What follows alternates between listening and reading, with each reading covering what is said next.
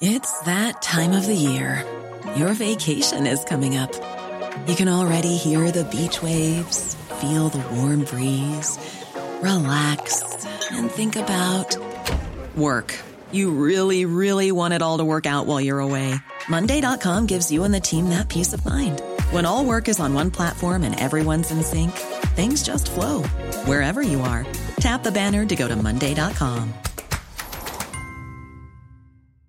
There's never been a faster or easier way to start your weight loss journey than with PlushCare.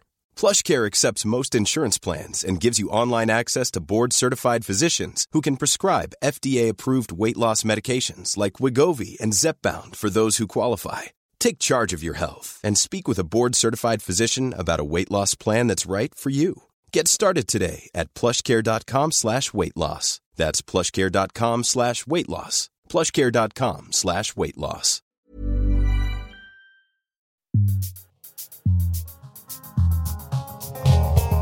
Bonjour, je suis Émilie Nicolas et bienvenue à Détour, le tout premier balado en français de Canada Land. Aujourd'hui, j'ai la chance de discuter avec Maïka Sondarji, collaboratrice chez Le Devoir et Nouveau Info et aussi professeure à l'Université d'Ottawa. Bonjour Maïka. Bonjour Émilie. Merci d'être là avec nous.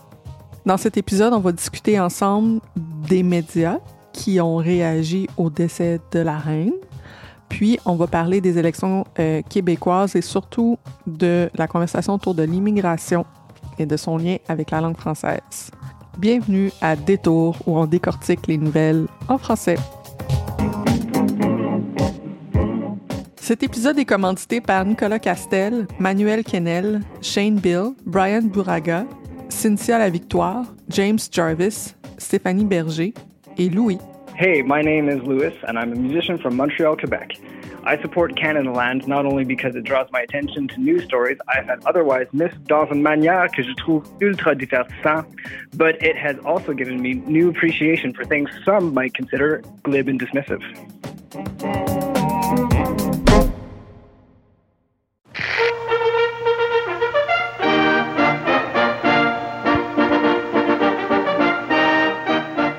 Visite royale à Québec commence donc ce samedi matin du 10 octobre par tous les gestes coutumiers de ces visites-là. La présentation des personnages officiels, le salut royal, la revue de la garde. Mais il est évident que ce matin-là, pour le couple royal, ces gestes ne semblent pas avoir même intérêt ni même assurance. Et tout l'auditoire de la télévision a pu voir sur l'écran le visage un peu tendu de la reine et celui presque inquiet de son mari, le prince Philippe. Nous savons désormais que ce samedi-là, samedi de la matraque pour les uns, de la frustration pour les autres, ce sont surtout les jeunes, membres du RIN ou étudiants qui ont poursuivi des manifestations sporadiques à travers la ville, un peu toute la journée.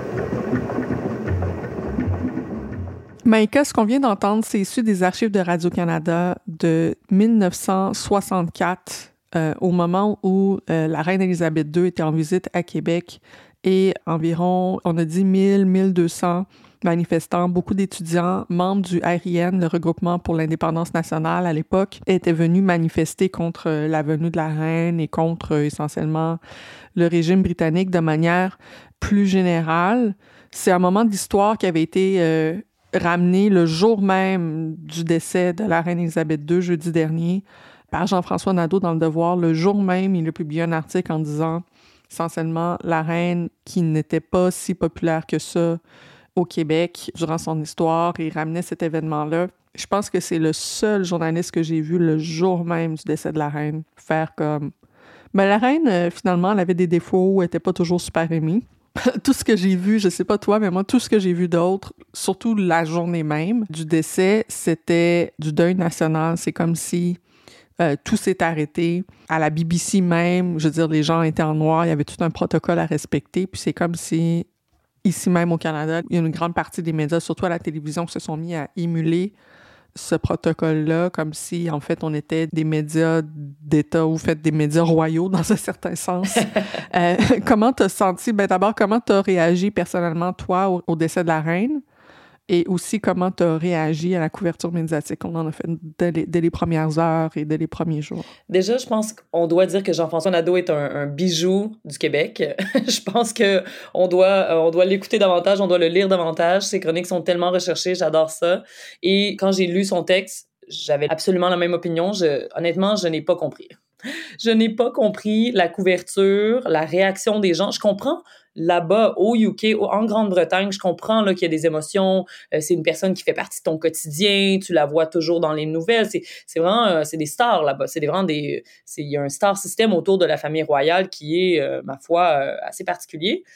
Mais que partout ailleurs, même dans des pays comme le Nigeria, où le président a célébré la mort de la, reine, le, le, legs de la reine, en disant, bon, ici, tout le monde la connaît, tout ça. Donc, c'est vraiment, euh, c'était, selon moi, surprenant. Peut-être que je vis dans ma bulle, mais moi, je, n'ai pas eu de, je veux dire, j'ai de la peine pour ses proches, forcément. C'est une personne qui décède, euh, vieille ou non, euh, c'était la grand-mère d'enfants, de, d'adultes maintenant, l'arrière-grand-mère d'enfants. Je veux dire, on peut avoir de l'empathie pour la famille, mais ce qu'elle représente est tellement immense et tellement dramatique, tellement traumatique que ça m'étonnait vraiment beaucoup. Là. Pour des chefs d'État et pour des médias, pour des commentateurs médiatiques, d'avoir autant de, de, de, peine, ça avait l'air tellement euh, réel, cette, cette peine. À ce jour, je ne comprends toujours pas. Mais c'est ça qui est un peu particulier, c'est parce que d'un côté, je pense qu'il y a eu un, dans, au Canada, de façon générale, un, envie de donner la parole aux gens qui l'ont connu mm-hmm. de près. Donc, il y a eu comme une espèce de défilé des grandes personnalités, des anciens premiers ministres, etc. En tant que sa douzième premier ministre canadien, j'ai beaucoup de mal à accepter que la dernière fois que je l'ai vu sera la dernière fois. C'était une de mes personnes préférées au monde. Et elle me manquera énormément. Donc, c'est sûr que quand on donne la parole aux gens qui l'ont connue de près, on a un portrait plus humain de qui elle était comme personne, ce qui est comme tout à fait compréhensible. Mais ça a comme créé un décalage entre les opinions des gens sur sa personne, mais aussi sur le régime qu'elle représente. Puisqu'on voit dans les médias qui est essentiellement de l'unanimisme sur la personne qu'elle était, surtout dans les premiers jours. Ça a pris du temps avant qu'on se sorte de ça, mm-hmm. euh, qu'il y a eu certaines, certaines, euh, certains discours critiques. Puis pour quelqu'un qui écoute les, médias dans les deux langues, c'est que tu avais en français un peu plus d'espace critique. Effectivement. From day one, tu sais. Puis Jean-François Nadeau peut-être a ouvert le bal, mais ensuite, il y, a eu un peu, il y a eu Patrick Lagacé qui en a rajouté quelques jours plus tard pour faire comme, bon, ben là, ça fait trois jours, je pense, je, je vais me lancer. on, on, lui a laissé assez de temps pour... ouais, c'est ça c'est ça. Et il y, en a eu, il y en a eu un peu plus par la suite. Mais je veux dire, le, le, le Globe and Mail, la couverture, c'est comme si c'était euh, c'était un, le, journal est devenu euh, le journal officiel de la monarchie. là. Non, c'était c'était vraiment particulier. Tout à fait. Puis même par, rapport à ce que tu disais sur on lui a laissé le temps, puis je pense que beaucoup de gens avaient un peu cette, euh, ce, ce, cette considération de laisser le temps à quelqu'un qui meurt, de, de laisser la famille vivre un peu dans leur peine, tout ça. Et je voyais des gens sur Twitter qui critiquaient déjà parce qu'effectivement, dans les médias mainstream, il y a eu moins de ça. C'est vrai que je suis peut-être plus des, des commentateurs anglophones, mais, euh, mais là, ils se faisaient dire, mais voyons, soyez polis, laissez un peu le temps, tout ça ben, si on veut parler de politesse, euh, je veux dire, comment est-ce qu'on peut demeurer poli avec un tel symbole? Je comprends pour la famille, tout ça, mais jusqu'à un certain point, euh, il faut mettre les points sur les i. Euh, je pense qu'on a, le, on a le droit collectivement d'être impoli face à un régime qui a autant exploiter, déposséder et euh, coloniser le monde. Je pense qu'il y, a vraiment euh, un, double discours. Je pense quand les gens meurent, parce qu'on, comme si on devrait avoir ce type de, considération puis de politesse pour des gens, mais on va pas réécrire l'histoire. Ben, en fait, c'est une des raisons pour laquelle c'était avec toi que j'avais envie d'avoir cette conversation-là aujourd'hui, parce que pour les gens qui ne connaissent pas, donc c'est ça, tu es professeur à l'Université d'Ottawa, mais ta recherche spécifiquement porte sur le développement international. Donc, tu portes un, un regard, euh, une expertise, mais aussi un regard, un regard aussi critique de la manière dont, dont les institutions, le pouvoir continuent à, à fonctionner, euh, dans le fond, d'une manière euh, plus ou moins postcoloniale avec des mm-hmm. immenses points d'interrogation. donc, en fait, j'avais envie peut-être qu'on sorte de, de, la bulle du Canada, puis que tu nous parles un peu de, de comment est-ce que cette figure-là politique qui est la reine Élisabeth a en fait sa résonance ailleurs dans, dans les anciennes colonies britanniques, puis est-ce qu'elle a été plus critiquée là-bas qu'ici? Bien sûr, poser la, la question sur un peu une réponse, là, mais, mais, mais de nous éclairer un peu sur, sur ce qui, ce qui s'est passé, en fait, historiquement et au lendemain euh, de, de, son décès, comme à l'extérieur de la bulle Canada et de la bulle peut-être Royaume-Uni. C'est très intéressant parce qu'en fait, j'ai vu beaucoup de parallèles parce que comme on est un des euh, 15 pays, du, des, des 15 dominions qui sont encore, qui font encore partie non seulement du Commonwealth, du Commonwealth mais qui sont encore souverains de, le, de la royauté britannique, j'ai vu le mm -hmm. même, le même, euh, la même dualité, les mêmes euh, opinions différentes. J'écoutais un, un, commentateur kenyan qui, qui parlait de, en Afrique subsaharienne, de ces réactions-là qui étaient pour lui aussi très surprenantes, mais qui étaient vraiment très euh, vindicatives euh, des deux côtés. Il y avait à la fois des gens qui vénéraient la reine et des gens qui, naturellement, bon, critiquaient le, le legs colonial puis le, le, trauma transgénérationnel que, que son règne a créé. Parce que, bon, soyons honnêtes, c'est pas elle qui a envoyé les colonisateurs, mais, et comme beaucoup de, de commentateurs l'ont souligné, elle avait très peu de pouvoir finalement. C'était un pouvoir très symbolique.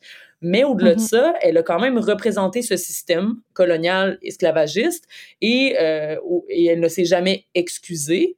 Euh, formellement, même le, le nouveau roi euh, a, a, parlé des horreurs de l'esclavage, par exemple, mais ne s'est jamais excusé formellement, ce qui continue à raison d'énerver énormément de personnes, que ce soit euh, dans les Barbades, en Jamaïque, euh, dans des pays africains colonisés par l'Angleterre.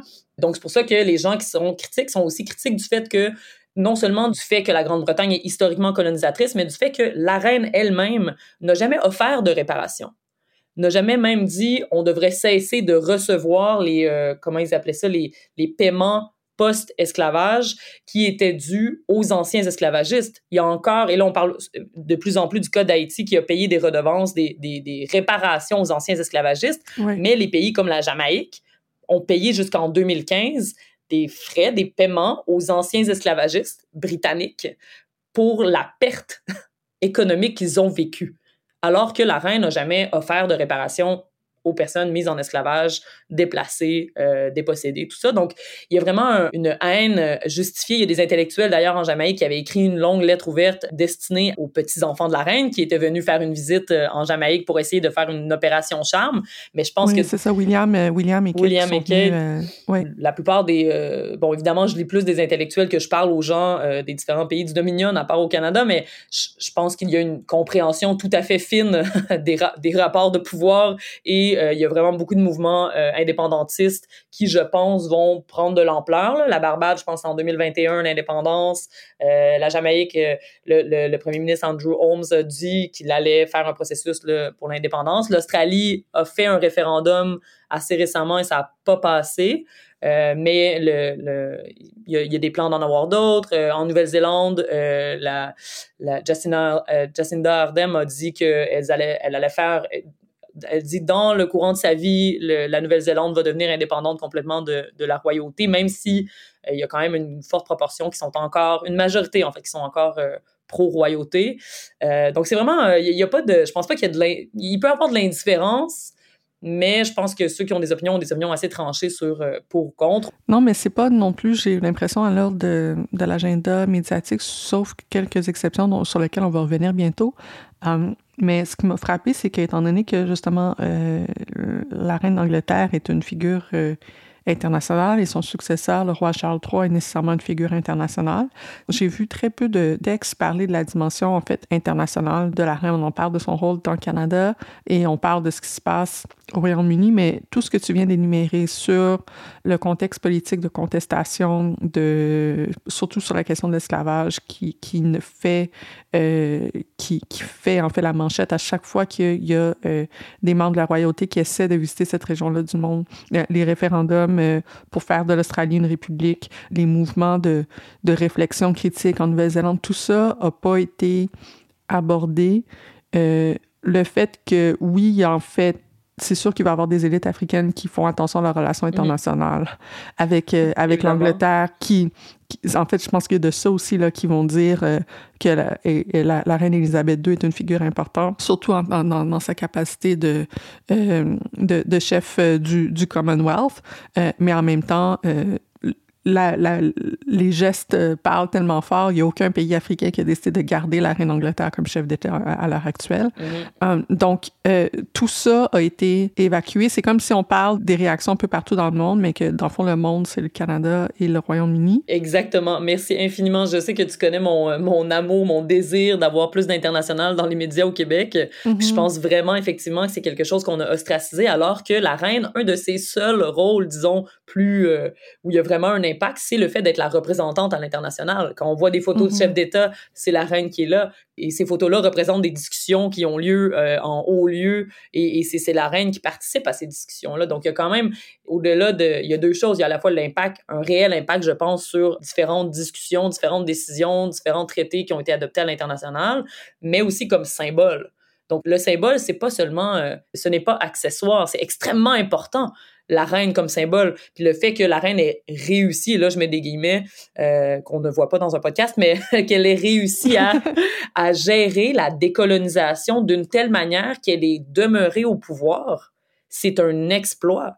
Euh, dans la plupart, il y a beaucoup d'autres pays où ça a mené à la perte de, de, de des rois, des reines quand euh, il y a eu trop de mouvements de contestation, mais parce qu'elle était tellement aimée, ça a fait qu'elle a, qu'elle a réussi par cette diplomatie qu'elle avait de, de, de, gérer tous ces, ces, processus de décolonisation, c'est quand même quelque chose, quelque chose qu'on qu'on oublie, le sacré, ce que tu dis. Donc, toute cette relation-là des gens dans les anciens pays colonisés avec la reine, c'est vraiment euh, plein de, de, choses intéressantes qu'on aurait pu analyser dans les médias.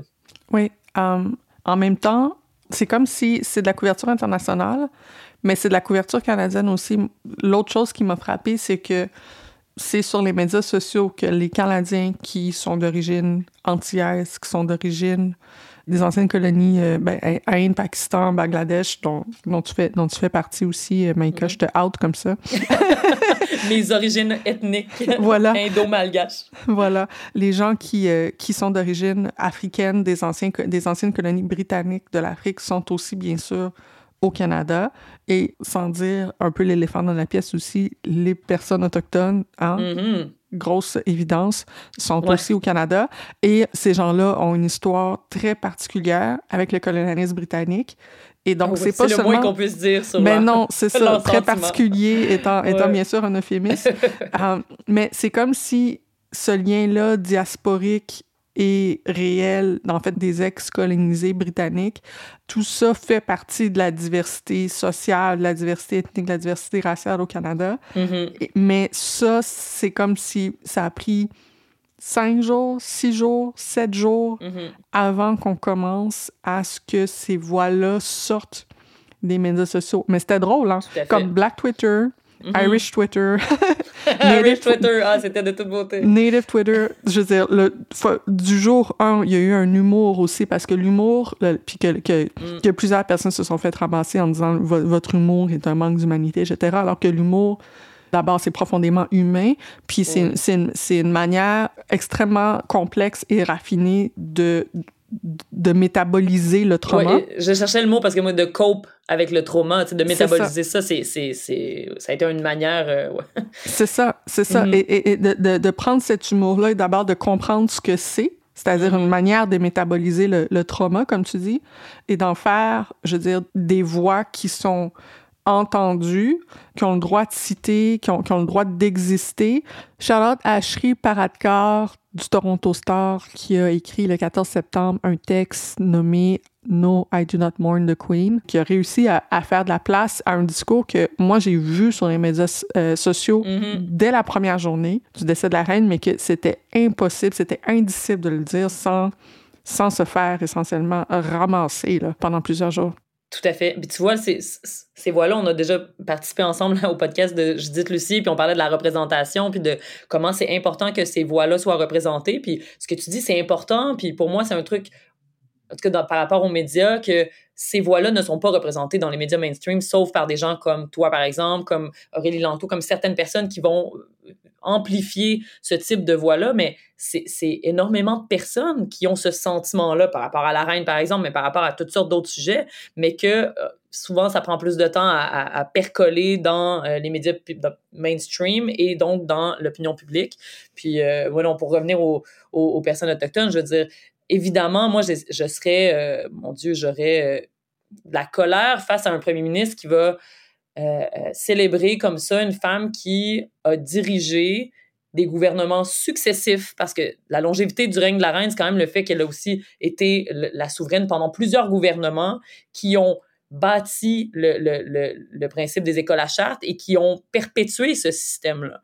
Euh, elle n'est pas arrivée et elle a, détruit ce système-là d'un coup. Au contraire, la dernière école à charte, c'est quoi, 96? Donc, elle n'a pas... Euh, elle, a, son inaction à régler les problèmes de la colonisation puis de l'esclavage font d'elle non seulement une complice, mais une architecte de ce système-là.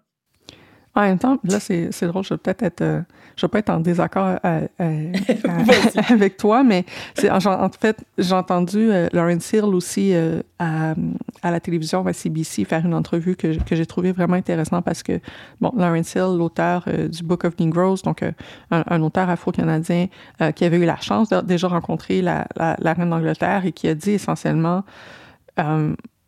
oui, tout ce que tu viens de dire, Maïka, mm. mais euh, en même temps, c'est comme si les institutions canadiennes, le gouvernement canadien, chaque institut, chaque partie du Canada fait aussi partie de cette mission-là.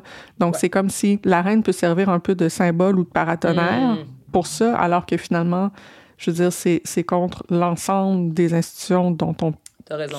contre lesquelles on peut, on peut être essentiellement en tabarnak à longueur de journée. Donc, c'est comme si, c'est comme si, euh, je comprends, je comprends que la reine peut servir rapidement de, de paratonnerre. oui, oui. c'est ça exactement. Alors que, alors que c'est en fait plus peut-être plus complexe que ça. Moi, ma propre réaction par rapport à cette colère-là anti-monarchique que je sens, par exemple, la question que j'ai toujours, c'est d'accord, mais comme on le remplace par quoi? Parce que si on le remplace par un régime qui va aussi faire de la colonisation, mais au nom du peuple ou au nom de la République, euh, comme c'est le cas en France, ou comme au nom mm. de Dieu, comme c'est le cas aux États-Unis. Personnellement, je vois pas que la différence est si intense que ça, mm-hmm. mais peut-être que les symboles deviennent plus hypocrites parce qu'on fait semblant d'être démocratique. Donc, il y a comme, il y a comme, c'est en fait la question, c'est c'est quoi l'alternative essentiellement? oui, c'est ça.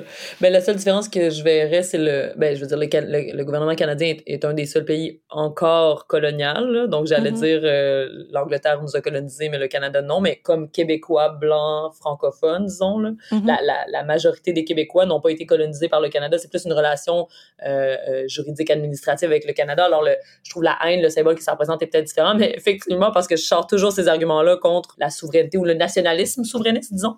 Mais j'avoue que ce serait pour être le même argument par rapport à mon désir de, de se détacher de la royauté. En fait, il y a de la place à cette critique-là, il y a de la place à toutes sortes de nuances, toutes sortes de réflexions sur, sur les alternatives, mais c'est comme si j'ai l'impression que euh, les médias canadiens savent qu'ils ont une responsabilité de représenter la diversité du Canada. Le diffuseur public, en tout cas, c'est dans la loi, qu'il a, a la, la, responsabilité de représenter toute la, la diversité du Canada. Puis c'est comme si le jour où euh, la reine est décédée, on a pris un break de cette mission-là. Mm-hmm. Parce que euh, les francophones, les personnes noires, les personnes autochtones, et euh, les personnes euh, issues de façon plus large des ex-colonies britanniques disaient des choses qui étaient plus, trop nuancées, trop complexes, qui incluaient de l'humour, de la colère et aussi peut-être du respect dans tout ça. Mm. Euh, c'est comme si on a pris un break de ça. On s'est mis à dire on donne la parole seulement aux élites, les anciens premiers ministres, les anciens gouverneurs généraux. Et puis, mm comme une fois la poussière tombée, on recommencera à donner la parole à tout le monde. Et je trouve ça, je trouve ça vraiment particulier. Je trouve ça vraiment particulier. C'est comme si on a pris une pause de ces mandats-là à cause du décès de la reine. Et au nom du respect, on a fait ça. Alors que finalement, qu'est-ce que ça veut dire le respect? Si pour respecter une personne, on doit faire taire des centaines de milliers d'autres? Oui, Life is full of what ifs. Some awesome, like what if AI could fold your laundry? And some, well, less awesome, like what if you have unexpected medical costs? United Healthcare can help get you covered with Health Protector Guard fixed indemnity insurance plans. They supplement your primary plan to help you manage out of pocket costs. No deductibles, no enrollment periods, and especially no more what ifs. Visit uh1.com to find the Health Protector Guard plan for you. Maïka, qu'est-ce que tu aimerais qu'on garde en tête ce mois-ci? Écoute, euh, Émilie, euh, je n'avais pas ça en tête non plus. Je ne savais même pas que ça avait lieu, mais mon ami suédois m'a euh, parlé avec beaucoup d'émotion des élections de dimanche passé sur les élections présidentielles en Suède et de la montée, comme dans beaucoup d'autres pays, d'un parti d'extrême droite fondé par des, disons-le, par des néo-nazis en 1988. C'est un parti qui, évidemment, est anti-immigration, mais au-delà de ne pas vouloir beaucoup d'immigrants, ils sont zéro, ils veulent zéro euh, demandeur d'asile. Donc, c'est vraiment, euh, c'est une position dans les plus radicales, je te dirais, en Europe, mais pour un, pays comme la Suède, qui est historiquement vu comme ce pays démocrate, euh, un pays qui est très ouvert, très, très, très à gauche, disons, très sur la redistribution, sur l'égalité, tout ça, c'est quand même très surprenant. Euh, puis ça fait, je te dirais, 12 ans qu'ils ont une, une, extrême, une montée, là, ce parti-là est en montée euh, de puissance. En 2010, ils ont eu leur première élection où ils ont fait 6% Là, euh, en 2022, là, ils ont fait 20% C'est les démocrates de Suède ironiquement, parce qu'ils sont plutôt pas très démocrates, disons. ils ont eu 20% des voix. Euh, et euh, le, parti qui a gagné le plus de voix, c'est les social-démocrates qui ont eu 30 donc la, différence n'est pas très grande. Et le système, bon, je suis pas une experte du système suédois, mais en Suède, euh, c'est pas... donc c'est c'est le deuxième parti, mais ils vont faire des coalitions. Tout le monde doit voter, tous les députés doivent voter pour le premier ministre. Donc, ça leur donne énormément de pouvoir. et probablement, en tout cas peut-être, vont avoir des, des rôles dans le gouvernement. Donc, c'est pas juste un parti d'opposition. Donc, c'est vraiment, pour moi, c'est travaillant en développement international, les pays nordiques, ça a été historiquement des pays beaucoup plus progressistes, euh, beaucoup plus ouverts sur le monde, qui faisaient une, qui, qui avaient une coopération internationale, disons, plus égalitaire, moins autoritaire, tout ça. Et là, c'est vraiment décourageant. Euh, j'ai hâte de voir dans les prochains mois comment ça va se, se dérouler, mais c'est, euh, c'est, ça suit le mouvement le mondial, je te dirais, là, européen, américain, québécois, canadien malheureusement. Je t'écoute en souriant parce que je viens de comprendre le contexte général de la dernière chronique euh, de Christian, de, de Christian dans Le Devoir qui a été publiée vendredi. Euh, en fait, il revient, euh, il revient sur, euh, sur les propos de François Legault qui a fait sur l'immigration. On va en parler un peu plus tard. Mais il parle surtout de, de la Suède en disant, bon, les, les, Suédois regardaient de haut des pays comme la France et le Danemark soupçonnés de xénophobie jusqu'à ce que les la réalité les rattrape. Et que, essentiellement, il associe, l'immigration à la violence. Puis il dit, bon, les Suédois ont enfin compris que les immigrants, ils peuvent, l'immigration peut mener à, une hausse de la, criminalité. Donc, j'ai comme l'impression de, lire l'envers de la médaille de, ce que tu en train de dire. Christian Rioux dit euh, enfin, les, les, Suédois se réveillent. Donc, finalement, c'est la magie du journalisme d'opinion. la magie. Mais écoute. on peut dire on peut dire une chose à l'endroit et à l'envers dépendamment de l'on se situe oui. sur le spectre politique. Parce que ça dépend vraiment du regard. Mes recherches en ce moment portent vraiment sur le regard. Le, pour moi, c'est mhm. le regard occidental, mais vraiment, on a tellement une vision différente. Évidemment, moi, je vais lire des chroniques, les tiennes, celles d'Aurélie Langto, je vais, je vais lire vos chroniques et, être d'accord, mais alors que j'en lis d'autres, je me dis, mais on vit pas sur la même planète, on analyse le monde vraiment de manière différente, mais ça dépend de où tu te positionnes, de ta positionnalité puis de ton regard sur le monde. C'est fou quand même. Tout à fait. Bien noté, Mike.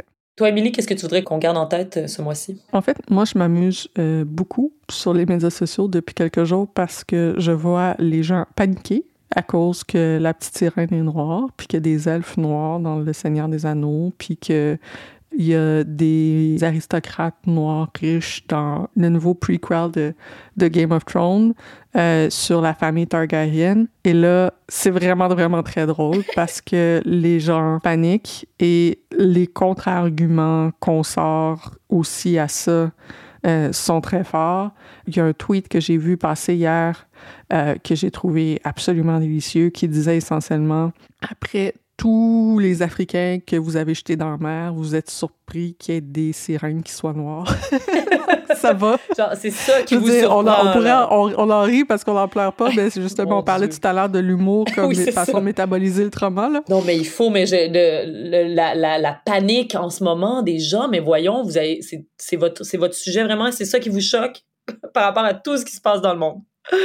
Non, c'est ça. Mais l'important, c'est que c'est réaliste quand il y a des dragons, mais ce n'est pas quand il y a des, des, des, personnes qui ride le dragon, qui sont pas des personnes blanches, parce que, etc.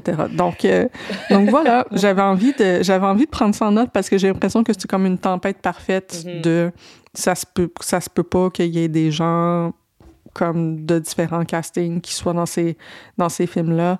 Et puis, on voyait, on voyait aussi, euh, bien sûr, les réactions d'enfants, je veux dire des toddlers, là, des, des, enfants de 3 ans, 4 ans, 5 ans qui réagissent à ça et qui enfin réussissent à s'imaginer dans les médias comme euh, des personnes qui peuvent avoir existé mm-hmm. dans cet imaginaire-là mm-hmm.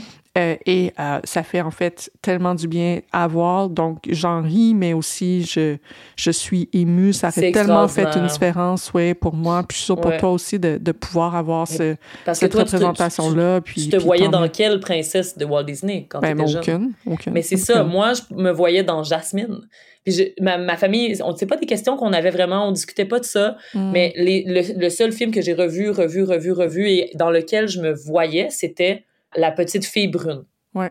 Mais, c'est fou parce que je le réalisais pas. Et limite, quand je voyais Pocahontas, je me disais, ah, je me sentais un peu plus, je, je me voyais plus représentée, mais parce qu'elle avait la peau seulement pas blanche. Mais alors, c'est fou de, je le réalisais pas du tout dans le temps. Mes parents ont pas vraiment réalisé ça, mais aujourd'hui, je vois, quand je vois moi aussi, les petites filles noires qui pleurent, je me dis, oh mon Dieu, pour vous, ça doit être terrible.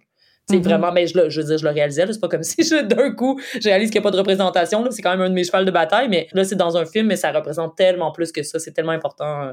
Merci d'en parler. C'est très bien noté. Moi, j'étais très surprise d'entendre les propos du, euh, de, de, François Legault ce soir. Très surprise. Parce que l'immigration, oui, c'est une richesse, puis le Québec s'est bâti avec des gens qui sont venus de partout, et le Québec est fort de son immigration. Par contre, c'est vous, Monsieur Legault, qui avez dit que, l'immigration, ça pouvait être associé à la violence. C'est vous qui avez tenu ces propos-là. C'est vous qui avez dit que c'était une menace. C'est vous qui avez parlé de louisianisation. Et chaque fois que vous parlez d'immigration, vous le faites de manière négative. Ça envoie un très mauvais message. Que, Monsieur Duham, dans votre on veut favoriser les immigrants qui ont des valeurs occidentales. Est-ce que ça veut dire que les immigrants venant d'Asie ou d'Afrique sont de moins bons immigrants? Non, pas du tout. Ça veut dire qu'au Québec, on a quand même des valeurs communes qui sont importantes. Je pense à l'égalité des hommes et des femmes. Je pense aux, conjoints de même sexe. Je pense que c'est important d'envoyer un signal clair quand dans le processus de sélection que ces gens-là partagent nos valeurs. Si on veut les intégrer, mieux les intégrer, il faut quand même qu'ils arrivent ici et qu'ils ne pensent pas qu'il y a des lois religieuses qui ont préséance sur les lois de la nation. Monsieur Duhem, comment vous allez vous assurer de ça? Moi, je suis fier de plein de gens qui sont arrivés puis qui ont pris leur place puis qui ont fait des grandes choses au Québec. Maintenant, là où on a un différent, c'est comment on fait pour arrêter le déclin du français? Êtes-vous d'accord avec ça qu'au Québec, aujourd'hui, il y a de moins en moins de Québécois qui parlent français? Est-ce que ça vous préoccupe? D'abord, est-ce que vous le reconnaissez? C'est quoi votre solution? On est 2 C'est quoi votre solution? Michael, les gens qui nous écoutent euh, sont partout au pays. C'est ça qui est le fun avec Détour, c'est une émission en français, mais vraiment comme l'audience est, vraiment éparpillée partout, euh, partout au Canada. Et c'est pas tout le monde qui suit de près ce qui se passe avec l'élection québécoise. On enregistre donc vendredi matin. jeudi, hier soir, il y avait le débat des chefs, donc le face-à-face TVA. T'as-tu écouté ça, toi? Oui, j'ai écouté ça euh, dans une salle remplie de, de militants. Puis, T'as survécu? Oui. La, première heure, il y avait quand même de l'information et des, ils ont sorti comme toutes leurs bonnes lignes. Puis la deuxième heure, c'est bon, un petit peu plus cacophonique, euh, un peu moins de contenu, mais euh, c'est toujours très divertissant. divertissant. c'est du divertissement, disons-le. Honnêtement, Maïka, moi, j'ai vraiment trouvé ça euh, difficile à écouter, surtout la, la, deuxième heure. En fait, il y avait différents blocs sur différents thèmes. Le dernier bloc, ça s'appelait Immigration, langue et identité. Puis, ça aurait pu s'appeler le bloc, euh, les ethnies puis les étranges, euh, c'est comme qu'est-ce qu'on fait pour qu'ils arrêtent de nous gruger. Ça, aurait vraiment pu être ça. De manière à peine cachée, là. C'était vraiment clairement ça. c'est ça, mais c'est malaisant parce que quand tu es dans ce, ce bloc-là de eux autres, Mm-hmm. C'est comme si euh, il y, a des, y a des partis qui essaient de te défendre, il y a des partis qui décident que tu es une menace à la nation. Plus caricature, hein, mais je, je mm. pense que c'est important de parler de l'impression que ça laisse quand tu écoutes des conversations comme ça. Ou justement parce qu'on fait toujours un lien entre l'immigration et la langue, et d'ailleurs on les a mis dans le titre du bloc, mais aussitôt qu'on parle d'immigration, c'est à quel point ces gens-là, ces immigrants-là, là, qui, qui on sait même pas s'ils nous écoutent ou pas, sont un danger ou pas pour la langue française. Est-ce que ces gens-là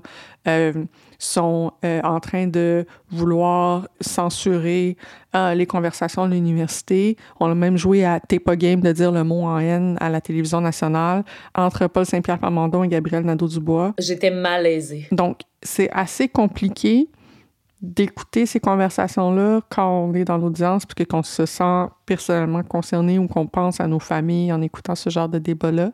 Je veux vraiment pas dire que c'est tout le monde dans les chefs, bien sûr, qui disent, qui tiennent des propos responsables sur ces, sur ces, sur ces sujets-là, mais c'est comme si le simple fait d'être, euh, que le tiers du temps, en fait, d'un débat soit associé à débattre de, de notre, j'ai utilisé un nous, là, de notre pertinence dans la nation québécoise ou dans le peuple québécois, c'est assez particulier comme aftertaste, on va dire ça comme ça, après avoir pris le, temps d'écouter ça. Et bien sûr, ça suit une campagne électorale où on parle beaucoup, beaucoup euh, d'immigration. Euh, il y a eu des conversations euh, très aigri, je veux dire comme ça, sur ce mm-hmm. sujet-là dans les dernières semaines, euh, avec, euh, avec les, des, François Legault, le premier ministre, qui a, qui a dit, euh, qui a fait des déclarations pour lesquelles il s'est excusé hein, le jour même, il faut, faut, prendre le temps de le dire, en, où il a fait un lien entre l'immigration et la violence, entre l'immigration et le manque de cohésion sociale. D'abord, j'ai envie de te demander comment est-ce que tu réagis à tous ces débats-là. Est-ce que tu penses que c'est surprenant qu'il y ait une telle place à l'immigration dans la campagne électorale? Comment tu réagis à, cette, à la place que l'immigration prend dans la campagne? C'est une, une, bonne question parce que je te dirais surprenant, non, parce que ça s'en allait tellement vers là et c'est un, sujet qui est facilement euh, euh, euh, tronqué, euh, utilisé à des fins un peu malveillantes, de faire le lien justement entre immigration, langue, notre nation, de, la peur des gens, le, la sécurité, je vais utiliser des grands mots, là, mais la sécurité ontologique, les Québécois, le, ben, les gens en général, les nations en général aiment se sentir sécures comme identitairement, comme, comme, comme peuple. Et là, d'utiliser ça, c'est tellement facile. Donc, je suis pas, absolument pas surprise, mais comme, comme toi, comme énormément de Québécois et Québécoises, mes racines viennent de l'immigration. Je n'existerais pas si on n'avait pas accepté que ma famille euh, de Madagascar vienne ici euh, s'installer. Et donc, effectivement, ça, ça vient me toucher à la maison, là. Tu sais, de, de, me faire dire euh, les immigrants ne parlent pas français. Je veux dire, tu ma parles famille, français, ça Je parle français très bien. et je veux dire, toute ma famille parle français. Je veux dire, bon, parce qu'on était des, on est une ancienne colonie à Madagascar, on est une ancienne colonie française, mais peu importe la raison. Je pense que c'est toi qui m'avais envoyé un article euh, dans l'actualité qui disait au contraire que l'immigration, en fait, serait notre, notre seul espoir pour parler français pour que le français au Canada soit euh, reste fort. Euh, et à un moment donné, il y a un des chefs qui avait, qui avait critiqué, je pense, François Legault ou, ou le, le, le, Parti québécois, Paul Saint-Pierre Plamondon, en disant, mais moins on va accepter de gens, moins le poids, plus le poids du Québec euh, au sein du Canada va, s'amenuiser, plus moins on va être de personnes au sein du Canada. Si le Canada continue d'accueillir des immigrants, des immigrantes et qu'au Québec on cesse, ben on va notre poids démographique puis notre poids, notre pouvoir au Canada va, baisser de plus en plus. Donc il y a, et ça ajouté au fait que euh, la, seule manière de survivre euh, dans une mer anglophone, c'est d'accueillir plus d'immigrants, d'immigrantes français, euh, francophones ou qui vont se faire franciser. Mais c'est notre seule, c'est notre seule porte de sortie. Donc, il y a vraiment, c'est un débat ridicule qui, dont les arguments sont de plus en plus ridicules et où on s'ostine finalement sur des chiffres alors que on devrait s'obstiner sur quel type d'immigration on veut parce qu'on va en avoir, c'est sûr. Comment on va la faire, c'est ça le problème. C'est ça pas le problème, c'est ça le débat en fait. J'avais envie de mentionner certains articles euh, qui ont été publiés là-dessus sur la question pour les gens qui voudraient s'informer un peu plus sur, sur la manière dont on, dont on en discute. Euh, il y a Paul Wells qui a publié d'ailleurs dans l'actualité un texte très intéressant qui parle de, de justement de, de, du, en fait le titre le choix de François Legault le, sur le lien entre les valeurs essentiellement du premier ministre et les propos qu'il a tenus dans les derniers jours. Euh, si vous n'avez pas suivi la campagne électorale de près, ou peut-être vous n'avez pas, même si vous la suivez, peut-être vous n'avez pas vu les derniers sondages qui sont sortis, il semble que François Legault soit en train de glisser un peu dans les sondages. Donc, on parle d'une baisse de, de 4 Il serait donc autour de 38% des intentions de vote en ce moment. Puis on se demande si le fait que justement l'immigration et en fait les déclarations très impromptues sur cette question-là peuvent peut-être jouer un rôle dans le fait qu'ils sont en train de baisser dans les sondages ou pas. Mais c'est clair que dans ce qui ressort de ses propos dans les dernières semaines, euh, c'est difficile de pas y voir un, certain affichage de valeurs profondes. Et puis, comme tu dis, ça vient alimenter un discours qui est déjà là euh, depuis longtemps sur cette question-là. Dans le, le, Journal de Montréal aussi, le, le, genre de titre qu'on peut avoir, la dégringolade du français se poursuit au Québec et au Canada. Mm. Bien sûr que quand on, quand on a publié au mois d'août les statistiques sur la langue euh, issues du dernier recensement, on s'attendait à ce qu'il y ait énormément d'inquiétudes par rapport aux, certaines statistiques qui ont été publiées.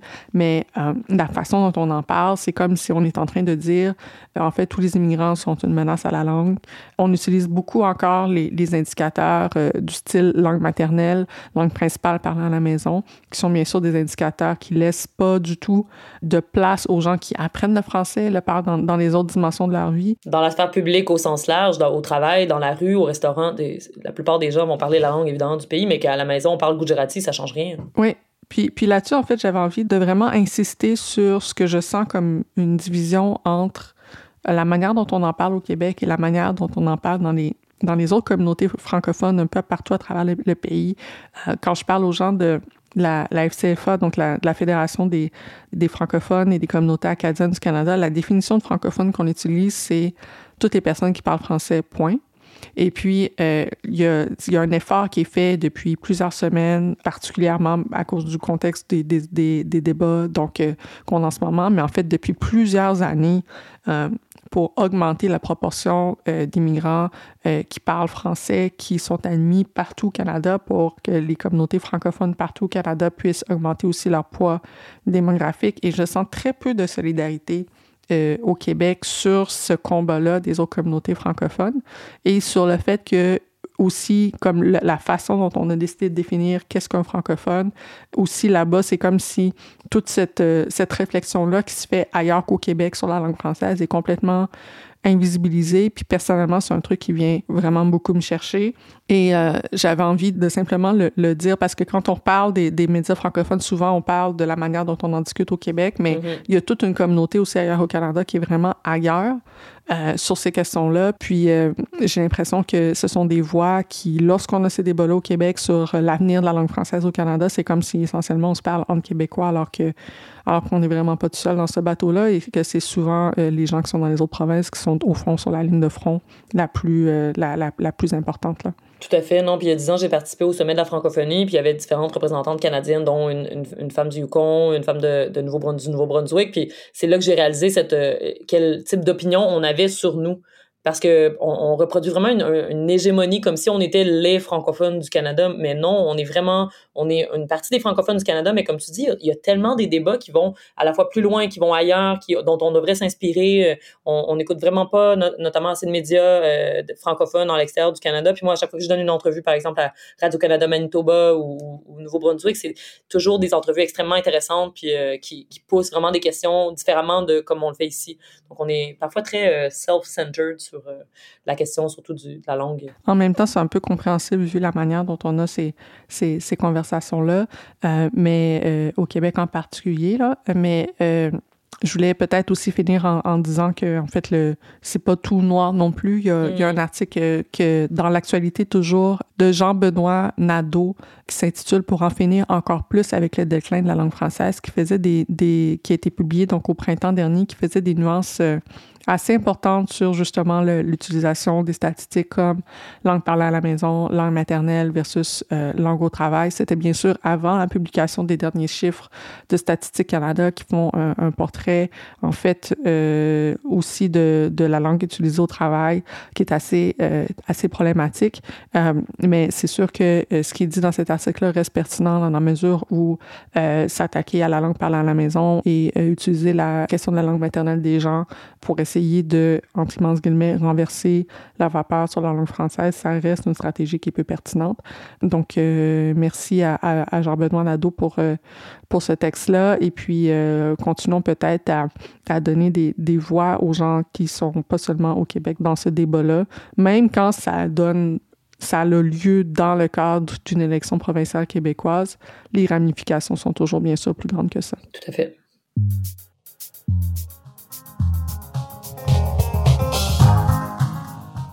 Donc, c'est tout pour Détour. Merci beaucoup, Maïka. Merci à toi, Émilie. Euh, vous pouvez nous trouver sur Twitter à Canadaland et vous pouvez aussi, bien sûr, m'envoyer un courriel à emily at canadaland.com.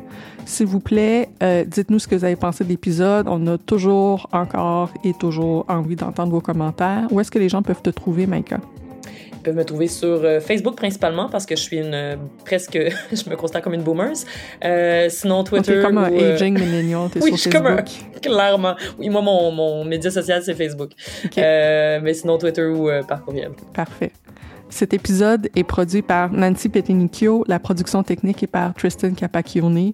Un grand merci à André Prou pour ses conseils à la production. La musique du générique est par So Called. Les droits de diffusion sont assurés par CFUV 101.9 FM à Victoria et leur site web est cfuv.ca. Si vous avez aimé cet épisode, partagez-le sur vos réseaux et parlez-en à vos proches.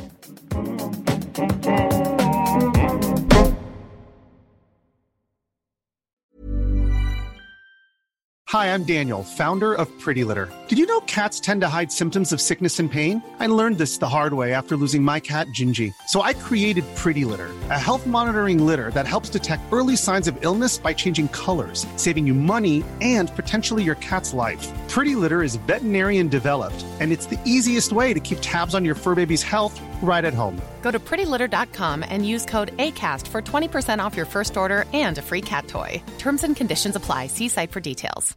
A couple of years ago, a cop was shot dead on a deserted pier in the tiny nation of Belize. The only other person there that night was a frightened young woman, found covered in blood. By all appearances, it was an open and shut case. But not in Belize, where this woman was connected to a mysterious billionaire who basically runs the place. Justice will not be served in this case. She's gonna get away with it. Or will she? White Devil, a Campside Media original. Listen wherever you get your podcasts.